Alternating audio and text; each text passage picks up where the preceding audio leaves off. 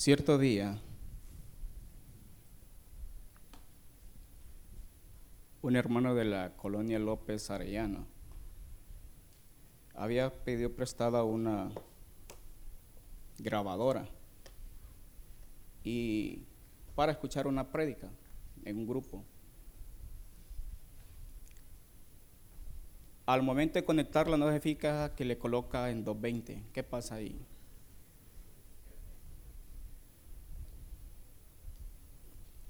La grabadora empieza a echar humo y lo desconecta rápido, ¿verdad? La sorpresa es que el hermano se empieza a colocar bien triste y nudo en la garganta y dice, ay, esa grabadora era prestada. Y no es mía. En aquel entonces tener una grabadora era tener un equipo de sonido hoy, ¿verdad? Bueno, dice un hermano, ¿y por qué no oramos si Dios es electricista? Dice.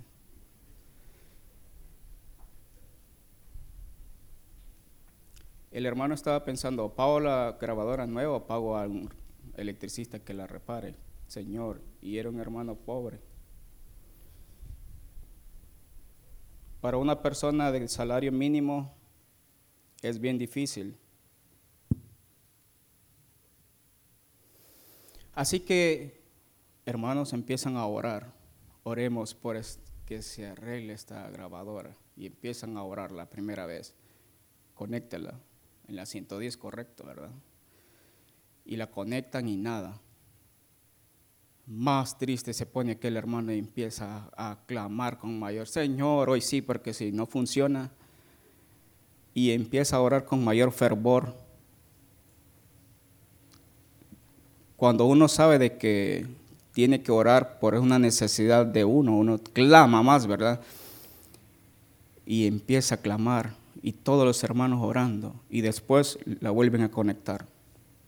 Ni nada. El hermano empieza a llorar. Aquellos hermanos sencillos oraron con tanto fe, con tanta comisión de que Dios podía hacer algo. A la tercera vez conectan, enciéndalo y encendió ah, eso es que estaba, algo ya pasado. No, o sea, ellos con su sencillez oraron y funcionó. Tocaron el corazón de Dios en cosa sencilla. Porque, ah, hermano, yo lo mando a reparar, compró una nueva, sí, usted. Pero el hermano no tenía ni un lempira. Era una gran necesidad para su vida. Eso fue un milagro y todos dieron gloria a Dios.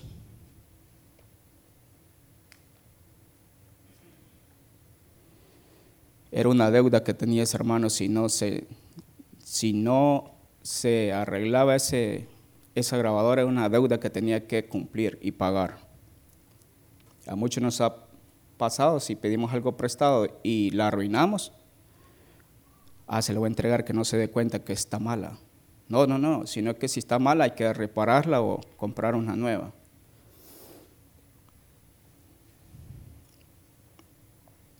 Y ese es se iba a volver una deuda. ¿Qué es una deuda? Es una obligación que tiene una persona de pagar o devolver una cosa. O sea, si se le ha prestado algo, generalmente dinero o algún electrodoméstico, algo que se le preste se convierte en una deuda. Y hoy quiero hablar de dos tipos de deudas. Una deuda que es pagada y otra deuda que es remisionada. Que ojalá que me alcance el tiempo para hablar de las dos deudas, si no hasta donde llegue. La remisión de una deuda es un acto por el cual un acreedor concede a su deudor una reducción total o parcial de todo lo que le debe. Ese es remisionar.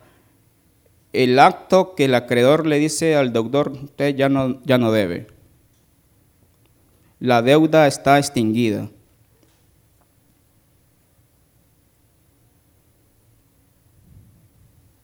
La remisión de una deuda no es otra cosa que la renuncia a exigir una obligación. Qué maravilloso que Honduras le remisionaron todas las deudas. Ah, entonces ya no va a haber impuestos, oh, vamos a bajar los impuestos al 6%. ¿Qué les parece? La deuda pagada. En la Biblia encontramos ejemplos de personas que tuvieron que pagar una deuda. ¿Alguien se recuerda?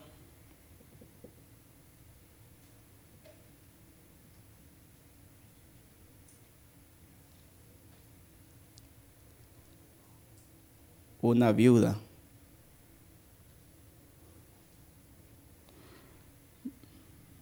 Siempre que hay un relevo en un mando, siempre que fallece una persona, se aparecen todos los acreedores, ¿verdad? Por ejemplo, cambian de puesto a un jefe y dicen, bueno, aquel ya se fue, ahora voy a llegar yo y voy a llegar a cobrar. Hey, mira que aquel me debía. Mm. ¿Y qué te debía? ¿Y dónde está el documento? ¿Y dónde está aquel firmó? Sí, es que, y como aquel ya no está, siempre aparecen los acreedores. Muere el jefe de una familia y de repente aparecen, a, ve, a todo mundo le debía. ¿Y quién va a decirle de a él? de que es cierto que le debía a todo mundo, como ya no puede contestar. Eso pasó en 2 Reyes 4. Quiero que vayamos ahí.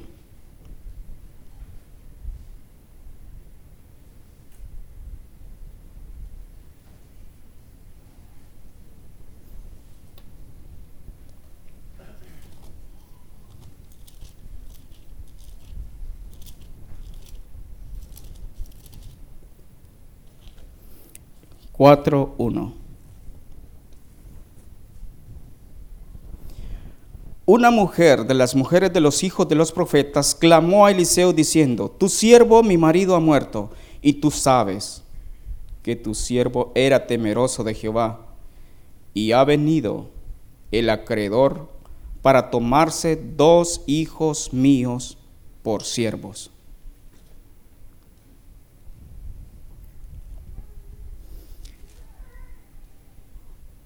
Una mujer de las mujeres de los hijos de los profetas.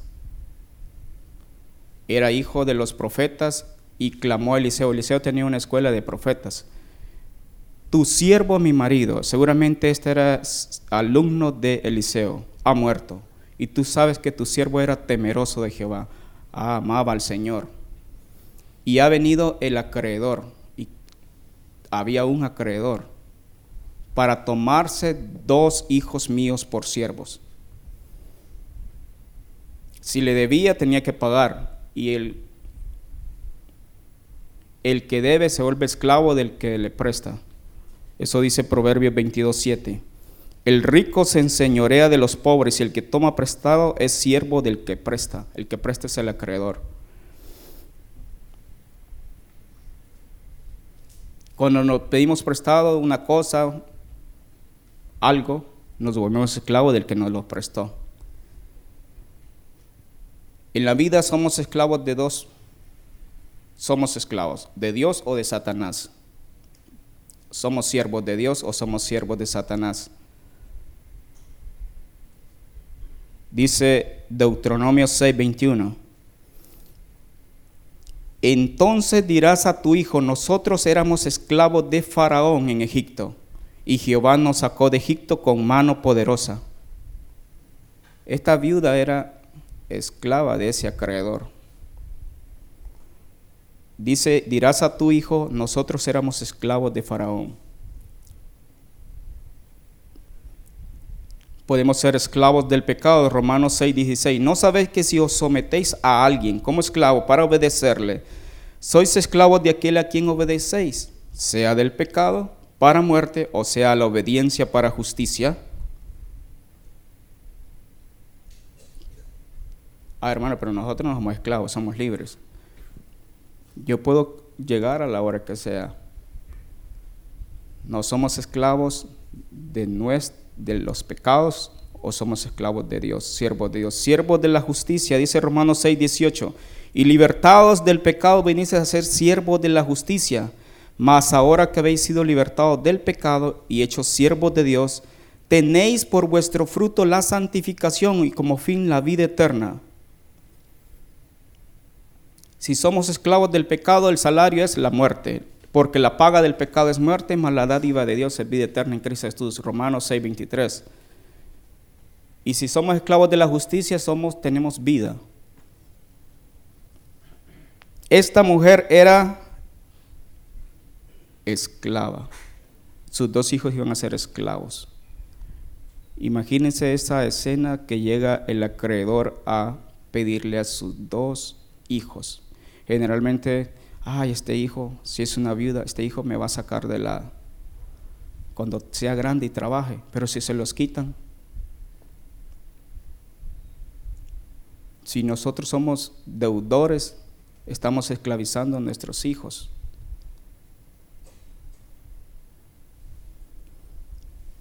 ¿De quién somos esclavos?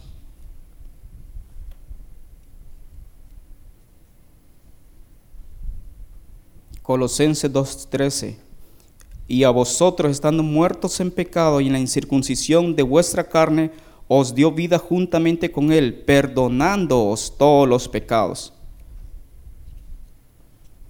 anulando el acta de los derechos que había contra nosotros que nos era contraria, quitándola de en medio y clavándola en la cruz.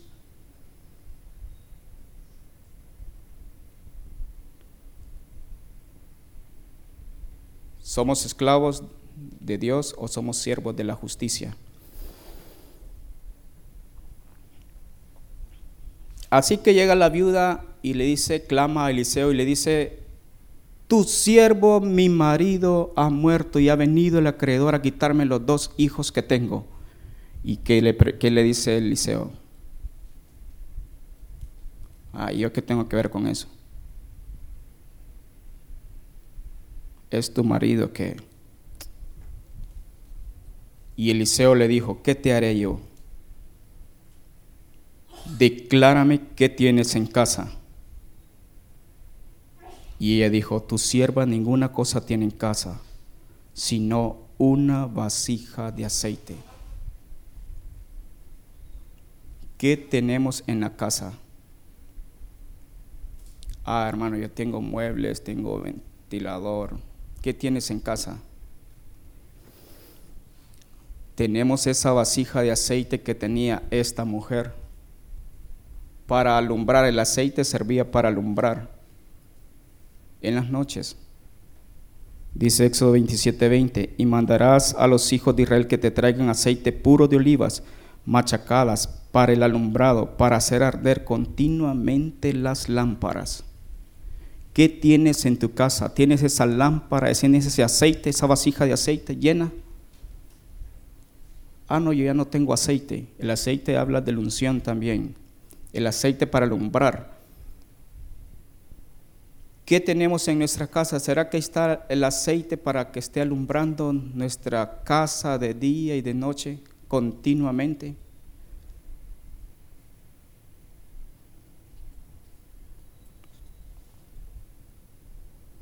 El aceite también servía para la unción, Éxodo 30, 23. Tomarás especia fina de mirra excelente, 500 ciclos, y de canela aromática la mitad esto es 250, de cálamo aromático 250 y de casia 500 según el ciclo del santuario y de aceite de olivas un hin y harás de ello el aceite de la santa unción. Superior ungüento según el arte del perfumador será el aceite de la unción santa. Ese aceite no se puede usar sobre carne, sobre la carne. Levítico 8:10. Y tomó Moisés el aceite la unción y el tabernáculo y todas las cosas que están en él y las santificó. Y Éxodo 30:32. Sobre carne de hombre no será derramado, ni haréis otro semejante conforme a su composición. Santo es y por, y por santo lo tendréis vosotros. Y tampoco se podían hacer imitaciones. Hago hacer una imitación del aceite de la unción. Como los perfumes, ¿verdad? Bueno, ahora no sabe si es imitación porque huelen iguales. Cualquiera que compusiere un cuento semejante que pusiere de él sobre extraño será cortado de entre su pueblo. Lo único que tengo es una vasija de aceite. Piensen por un momento si esa vasija de aceite está en su casa. Ah, hermano, yo ya no tengo aceite. Entonces, ¿cómo vas a pagar tu deuda? ¿Qué es lo que tienes en casa? una vasija de aceite suficiente. Recuerdo cuando un muchacho, se recuerdan que vende horchatas, dijo, ¿qué puedo hacer? Me despidieron del trabajo y dijo, ¿qué tengo en la casa? ¿Qué puedo yo hacer? ¿Se recuerdan? Entonces él dijo, mm, tengo, yo puedo hacer horchatas. Pues, y se puso a vender horchatas y ahora el muchacho anda, tiene puestos en todos lados, en cada esquina, horchata. ¿Qué es lo que tienes tú en tu casa? Ya en lo espiritual, ¿tendrás esa vasija de aceite para pagar?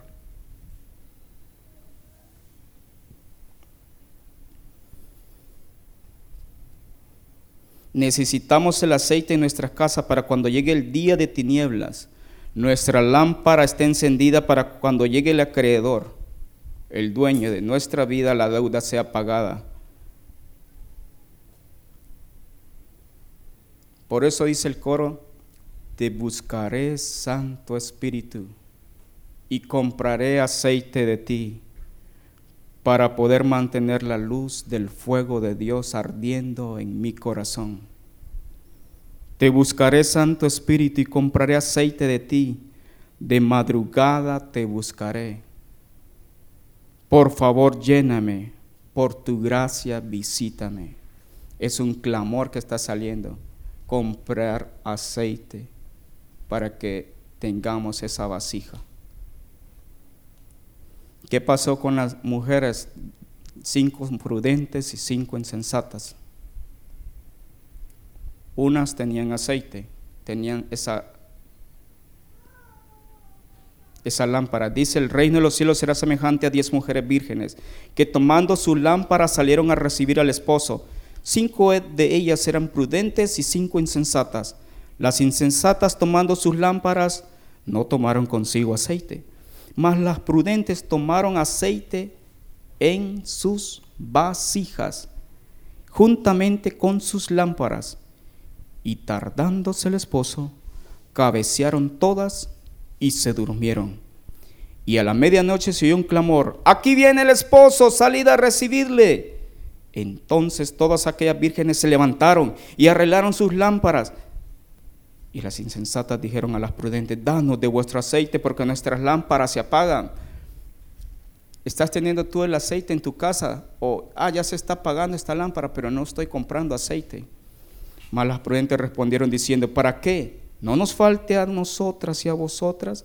Id más bien a los que venden y comprad para vosotras mismas. Pero mientras ellas iban a comprar, vino el esposo, y las que estaban preparadas entraron con él a las bodas, y se cerró la puerta por no tener aceite.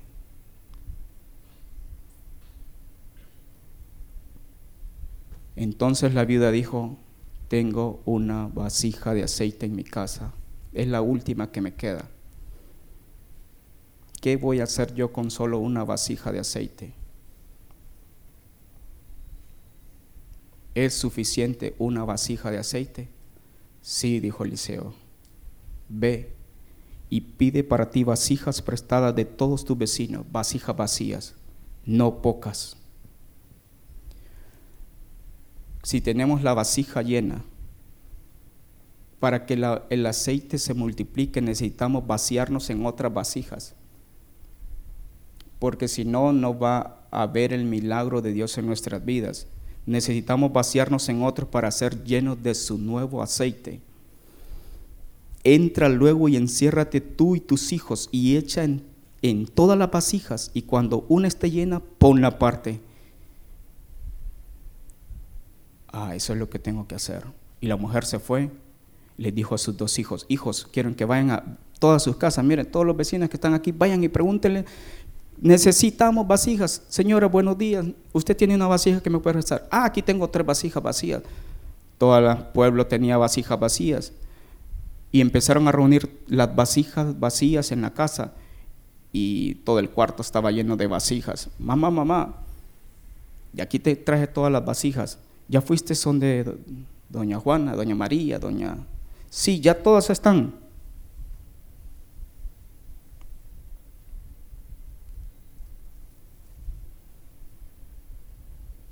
Jeremías 48, 11 y 12.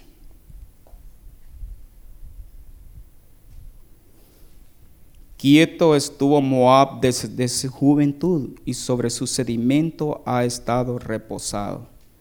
Y no fue vaciado de vasija en vasija, ni nunca estuvo en cautiverio. Por tanto quedó su sabor en él y su olor no se ha cambiado. Por eso vienen días, ha dicho Jehová, en que yo le enviaré trasvasadores que le trasvasarán y vaciarán sus vasijas y romperán sus odres. Como la vasija estaba allí, no se vació. Dice que han visto ustedes cuando dejan al aceite o algo, queda un sedimento abajo en la parte de abajo, ¿verdad? Entonces se vuelve sedimento. Imagínense ese aceite que no se mueve, un motor, entonces todo el sedimento está abajo, hay que limpiarlo. Entonces dice que Moab estaba reposado. Ah, sí, yo tengo este aceite, pero no lo muevo. Aquí está, sí lo tengo. Cuando falte, aquí va a haber aceite.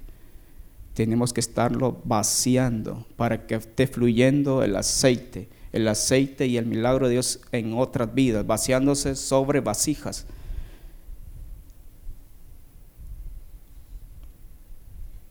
Tantas veces fuera necesario para hacer luz para nuestros vecinos. Voy a llenarle la vasija a mi vecino. Voy a ir a llenar esta vasija del otro vecino del otro lado.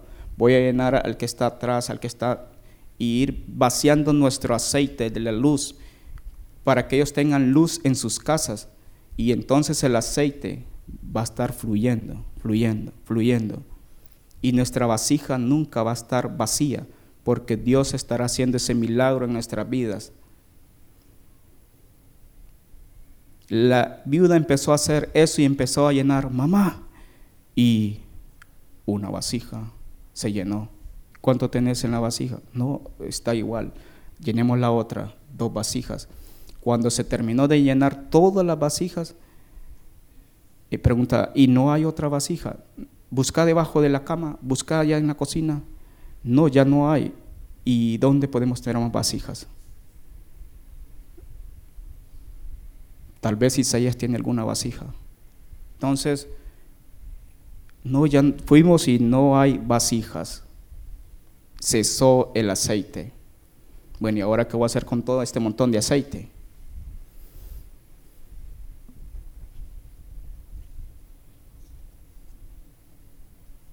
Si queremos tener el aceite fresco de Dios, necesitamos vaciarnos en otros. Y cuando no haya más, el aceite cesará. Pero sobre nuestra vasija estará el aceite nuevo, sin sedimentos, porque nos habremos vaciado. ¿Qué milagro experimentó la viuda aquel día? Era un gran milagro. Pero ahora, ¿qué va a hacer con ese aceite? Si ustedes ponen en los pies de ella, bueno, ya tengo aceite. Voy a ir donde el profeta, y le voy a decir que ya tengo el aceite que él me dijo. Vino ella luego y lo contó al varón de Dios, el cual dijo, ve y vende el aceite y paga a tus acreedores, tú y tus hijos, vivid de lo que quede.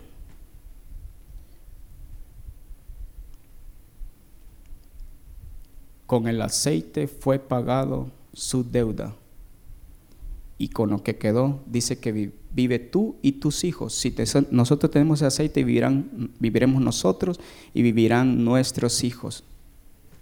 Necesitamos el aceite de Dios en nuestras vidas.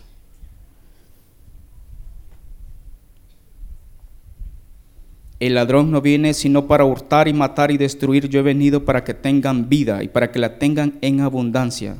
Vive tú y tus hijos Y a vosotros, estando muertos en pecado y en la incircuncisión de vuestra carne, os dio vida juntamente con Él, perdonándoos todos los pecados. Viuda, tu deuda ha sido pagada.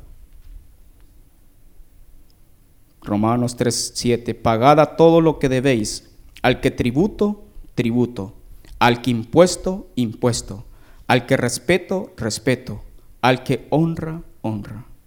No debáis nada, no debáis a nadie nada, sino el amaros unos a otros, porque el que ama al prójimo ha cumplido la ley.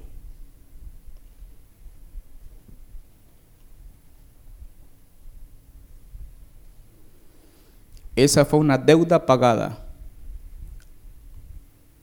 Ahora quiero ver una deuda remisionada. Aquel que le dicen, no, no se preocupe, usted está libre. Esa deuda sí queremos nosotros, ¿verdad? Que diga, la deuda remisionada.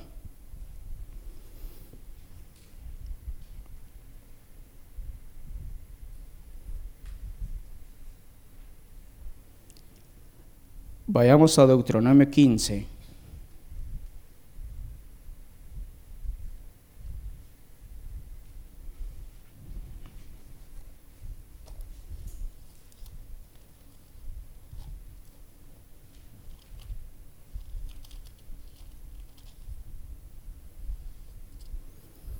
Cada siete años harás remisión. Cada siete años harás remisión el año de la remisión. Estamos en el 2016, más cuatro años que estamos atrasados, 2020. 7 por 3, 21.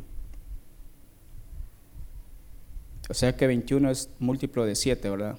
Entonces estamos en el año de la remisión o cerca. Y esta es la manera de la remisión. Perdonarás perdonará a su deudor todo aquel que hizo empréstito de su mano, con el cual obligó a su prójimo, no lo demandará más a su prójimo o a su hermano, porque es pregonada la remisión de Jehová. Del extranjero demandará el reintegro, pero lo que tu hermano tuviere tuyo, lo perdonarás tu mano, para que así no haya en medio de ti mendigo, porque Jehová te bendecirá con abundancia en la tierra que Jehová tu Dios te da, por heredad para que la tomes en posesión. Si escuchares fielmente la voz de Jehová tu Dios para guardar y cumplir todos estos mandamientos que yo te ordeno hoy, ya que Jehová tu Dios te habrá bendecido, como te ha dicho, prestarás entonces a muchas naciones, mas tú no tomarás prestado. Tendrás dominio sobre muchas naciones, pero sobre ti no tendrá dominio, no tendrán dominio. El año de la remisión. Todos los israelitas esperaban ese año bueno, los que tenían deudas, ¿verdad? Ellos estaban pagando, toda una deuda tiene una tasa de interés, entonces si la tasa de interés, ¿cuántos años se le puso el, banco? A cinco años. Y la tasa para casas al 10.75. Para préstamos personales a 20, a 30, a 35. Para tarjetas de crédito al 60%, 70%. Entonces imaginan una deuda pagándose con tasas de intereses altas. Imagínense, imaginémonos en el pueblo de Israel, ellos estaban pagando una deuda. Y de pronto, ¿en qué año estamos? Todos llevan contado todos los años. Estamos en el quinto. Ah, ya llevamos cinco años de estar pagando la deuda, ¿verdad? Sí. ¿No te has atrasado? No. Solo pagando el mínimo. El año de la remisión. El reino de Dios es un reino de justicia. Llegó el año séptimo y era el, el, año en que se hacía remisión. Llegaba el hermano y le decía, hermano, ya no me debes. ¿Qué paz sentía aquel hermano? Porque cuando alguien está endeudado con otro, ¿cómo siente? Ni lo quiere mirar, ¿verdad? Ah, ya tiene el hermano que me va a cobrar. Entonces hoy no lo quiero ver de largo porque si me cobra, ah, es, somos deudores. Al que honra, honra. A veces no le damos honra a otro hermano.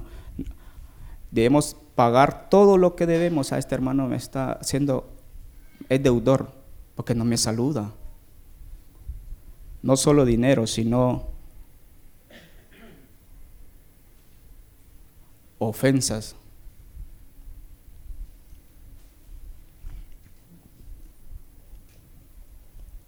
Entonces los israelitas esperaban el año de la remisión.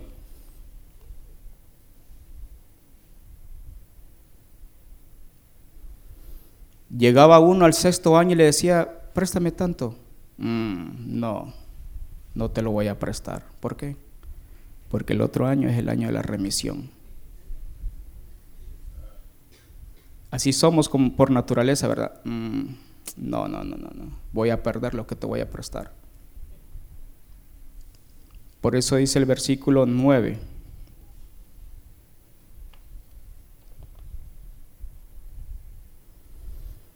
Guárdate de tener en tu corazón pensamiento perverso diciendo, cerca está el año séptimo, el de la remisión, y mires con malos ojos a tu hermano menesteroso para no darle, porque él podrá clamar contra ti a Jehová y se te contará por pecado.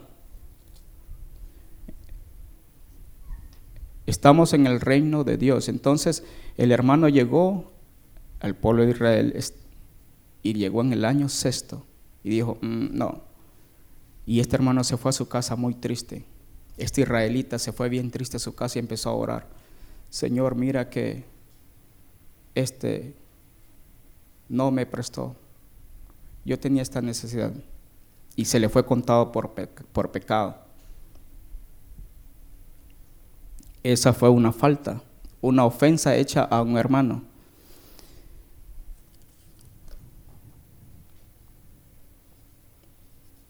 Cuando nos acercamos a Dios,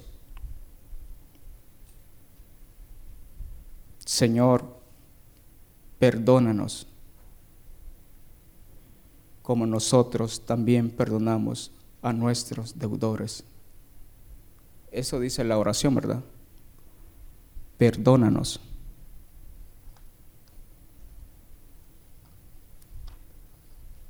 Mateo 6.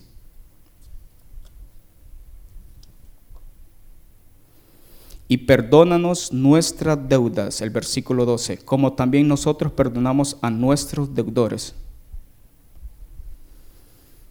Muchos empezamos la oración confesando nuestro pecado y pidiendo arrepentimiento porque el Señor no escucha a un pecador. Debemos ser aceptos por su sangre.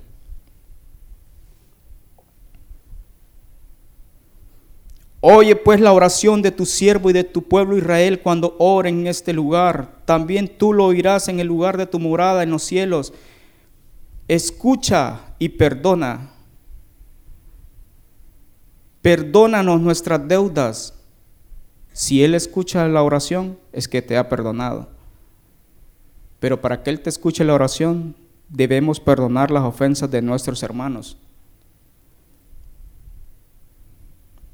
Si algo hay que impide que el Señor nos perdone, es una ofensa. Nos levantamos hoy domingo y empieza, alístense, vamos rápido, cámbiense. Y de repente ¿Qué pasa en los domingos? Se levanta. Es que, es que siempre que discuto con mi esposa se vuelve, ¿qué? Histérica. No histórica, porque empieza a recordar un montón de cosas. Entonces, traemos ofensas al altar y venimos enojados contra nuestro prójimo, el que está cerca de nosotros, nuestros hijos, nuestra esposa, Señor, aquí estoy, y el Señor no escucha la oración. Perdónanos como nosotros perdonamos a aquel que me está ofendiendo.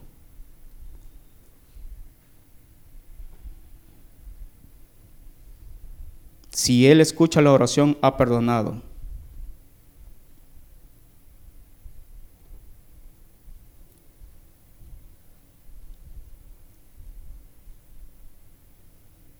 Hoy nos acordamos de que aquel hermano no... Qué pasada la que me hizo ese hermano.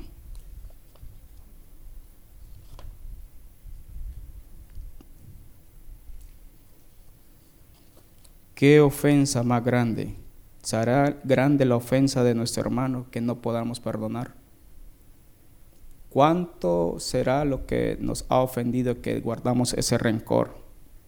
Que llegue el año de la... Hoy llegó el día, el sexto día, para ser limpiados, para ser purificados, para que nuestras oraciones sean escuchadas y estamos a punto de entrar al séptimo y todavía no hemos perdonado, todavía no hemos quitado el yugo que le tenemos al otro, porque cuando él se ha convertido en esclavo mío, porque yo lo tengo, lo tengo con el yugo. Dice desatar el yugo. Ese es el verdadero ayuno, quitarle el yugo de que él le ha puesto, porque él es mi esclavo, porque yo, él me ha ofendido yo lo tengo encadenado. Él viene a dar libertad a los presos. Queremos que nuestras oraciones sean escuchadas, debemos amarnos los unos a los otros. Será tan grande lo que nos han hecho que no podrá... Es que es demasiado, hermano. Es que usted no sabe lo que es, me ha hecho. Eh, si le contara.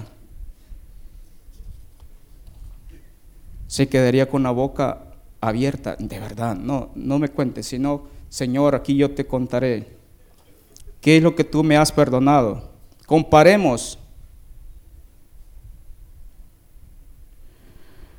la deuda de mi hermano con mi deuda. Y ese es el otro ejemplo. Vamos a comparar lo que nuestro hermano me debe contra lo que yo debo. Y quiero que miremos una parábola.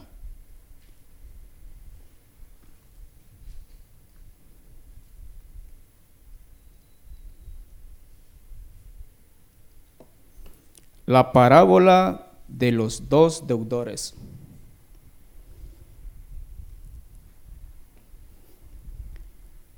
Por lo cual, el reino de los cielos es semejante a un rey que quiso hacer cuentas con sus siervos. Y comenzando a hacer cuentas, le fue presentado uno que le debía, lleven la cuenta, diez mil talentos. A este, como no pudo pagar, ordenó su señor venderle y a sus mujeres e hijos y todo lo que tenía para que se le pagase la deuda. Entonces aquel siervo postrado, diez mil talentos, le suplicaba, diciendo, Señor, ten paciencia conmigo, yo te lo pagaré todo. El Señor de aquel siervo movido a misericordia le soltó y le perdonó la deuda, este, hizo remisión de la deuda. Pero saliendo aquel siervo halló a uno de sus consiervos que le debía cien denarios en la ofensa de mi hermano. Y haciendo de él le ahogaba diciendo, págame lo que me debes. Un denario es igual a un dracma. Es un día de trabajo de un jornalero, el salario mínimo. Y un talento equivale a seis mil dracmas, o sea, seis mil días de trabajo. Es un talento. Si usted multiplica un diez mil talentos por 60 mil, ¿cuánto les da?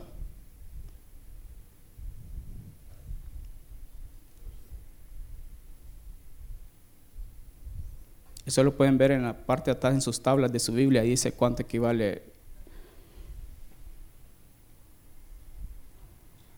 Y el, aquí tengo el salario de los trabajadores, ah, hermano, pero yo no estoy ahí. Si usted trabaja en agricultura, ahí está su salario mínimo. Si trabaja en las minerías, ahí está el salario mínimo. Son 60 millones de días que tengo que pagar. Esto equivale a 164.384 años que yo tengo que pagar. Ah, hermano, pero eso yo no lo debo. Ah, sí, tal vez no está su salario así. ¿Cuánto el Señor pagó por ti? ¿Cuánto tú ganas en el día?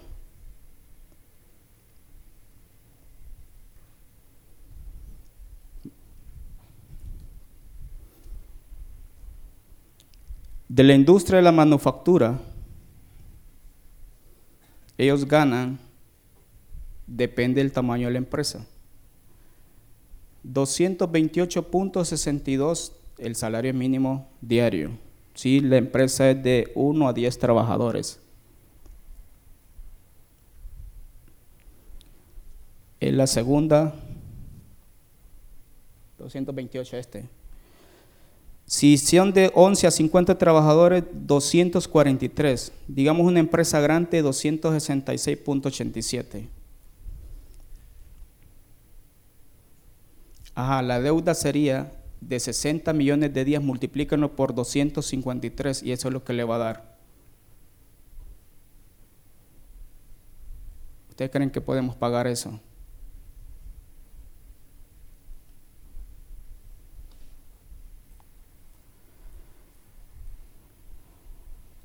Si trabaja en la construcción, si trabaja en el comercio,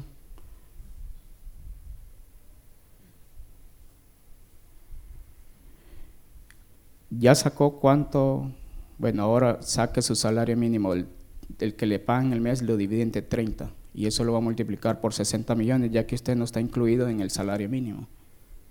Esa es su deuda que tiene con Dios.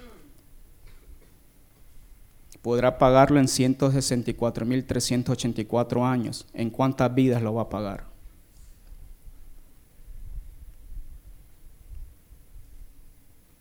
y el que le debía solo era 100 denarios, o sea, 100 dracmas, 100 días de trabajo. Esto equivale a 0.00167% de la deuda que él tenía. Eso es lo que debe tu hermano que te ha hecho una ofensa.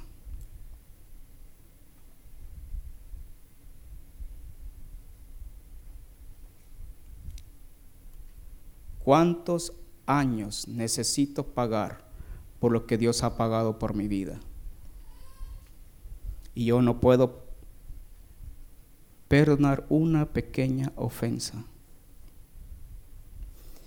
Entonces su consiervo postrándose a sus pies le rogaba diciendo, ten paciencia, conmigo yo te lo pagaré todo. Mas él no quiso, sino fue y le echó en la cárcel hasta que pagase la deuda.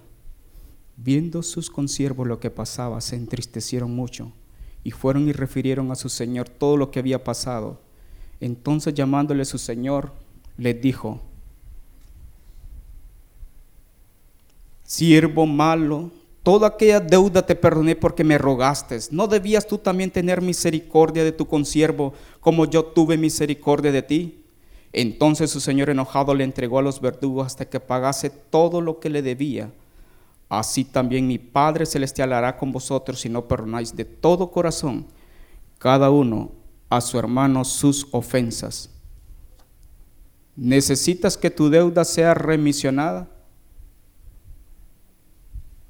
Sí, yo necesito que Dios me perdone.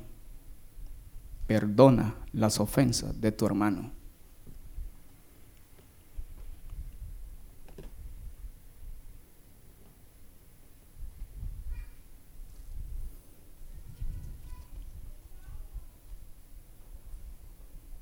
Perdona las ofensas de tu esposa, de tu marido. Vosotros maridos, 1 Pedro 3:7, igualmente vivid con ella sabiamente, dando honor a la mujer como a vaso más frágil y como coherederas de la gracia de la vida, para que vuestras oraciones no tengan estorbo. Es que hermano, yo no siento que Dios me escucha. ¿Por qué estás teniendo estorbo en tus oraciones? ¿No será que estás peleado con tu esposo, tu esposa, con tu hermano. Es que Dios no me oye. Si Dios no oye al pecador. Si no perdona la ofensa de su hermano. El primer paso es humillarnos. Según de Crónicas 7:2, y apareció Jehová a Salomón de noche y le dijo, yo he oído tu oración y he elegido para mí este lugar para por casa de sacrificio.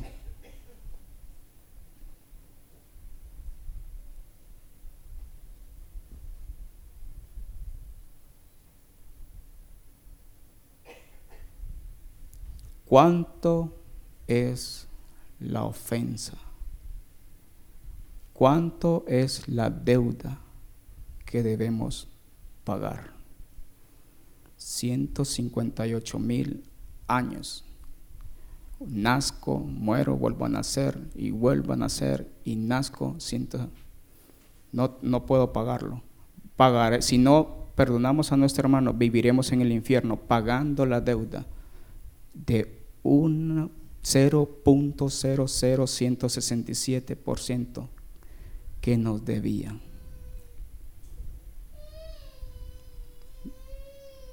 El año de la remisión ha llegado. Dios quiere perdonarnos nuestras ofensas, pero debemos perdonar a los que nos han ofendido. Al presentar una ofrenda debemos humillarnos. Mateo 9, 2, 5. Y sucedió que le trajeron un paralítico tendido sobre una cama. Y al ver Jesús la fe de ellos, dijo al paralítico, ten ánimo, hijo, tus pecados te son perdonados. Cuando nuestros pecados son perdonados, ¿qué es lo que sucede? Dios escucha la oración. ¿Y qué pasa? Hay sanidad. Porque, ¿qué es más fácil? El 5. Decir, los pecados te son perdonados o decir, levántate y anda. Pues para que sepáis que el Hijo del Hombre tiene potestad en la tierra para perdonar pecados, dice al paralítico, levántate, toma tu cama y vete a tu casa.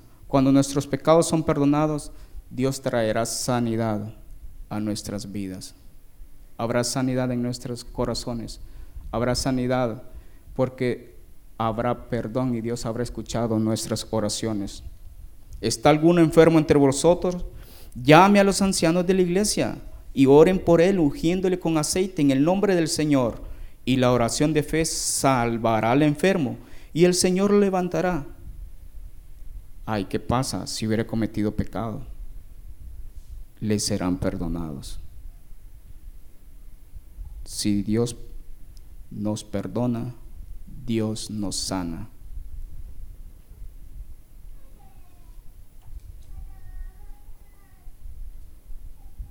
tu deuda ha sido remisionada por tu acreedor. Viene el acreedor a tu vida. La paga del pecado es muerte. Y él viene a reclamar, este hombre merece la muerte. Sí, es cierto. Por eso yo di el pago por su vida. Yo di mi vida porque la paga del pecado es muerte yo morí por él. Él pagó tu deuda. Y Dios es juez justo.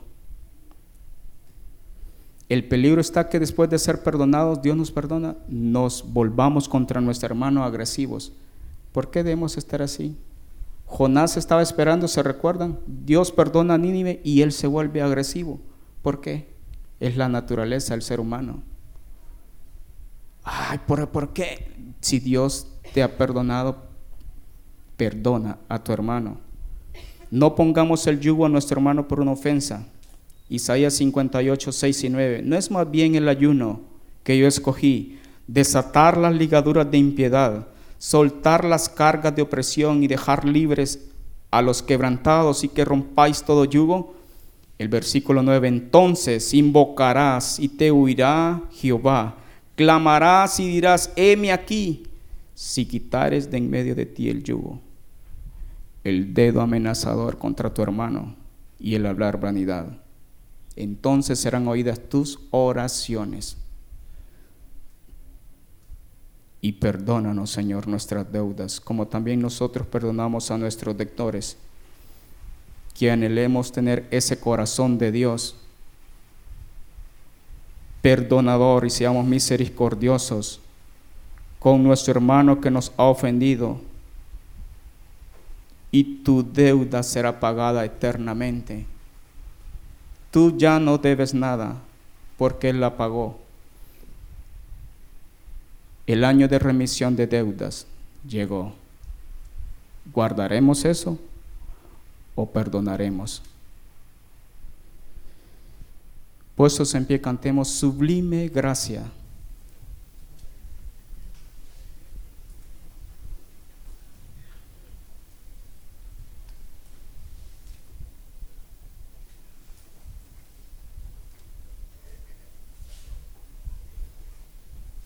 ¿Cuántas veces tengo que perdonar? Dijo aquel. Solo 70. Si ya me ha ofendido muchas veces. Sí, yo ya lo perdoné, hermano, pero es que dos, tres, 70 veces 7. Eso es el 0.0167%.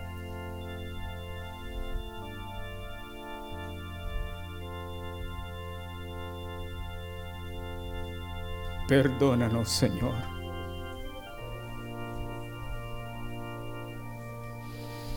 Perdónanos, Señor. Hemos ofendido, Señor. Hemos ofendido, Señor, a nuestros hermanos. Hoy escucha el clamor esta mañana, Señor.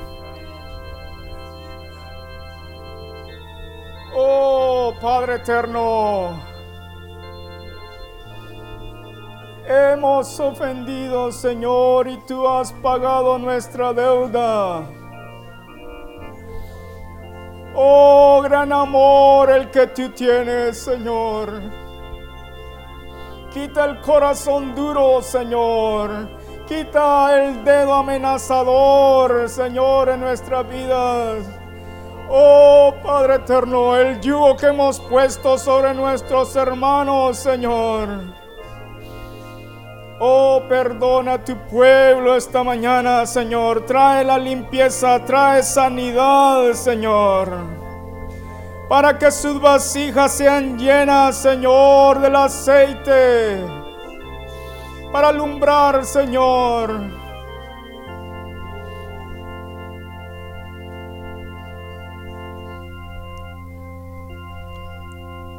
por amor a tu nombre, Señor.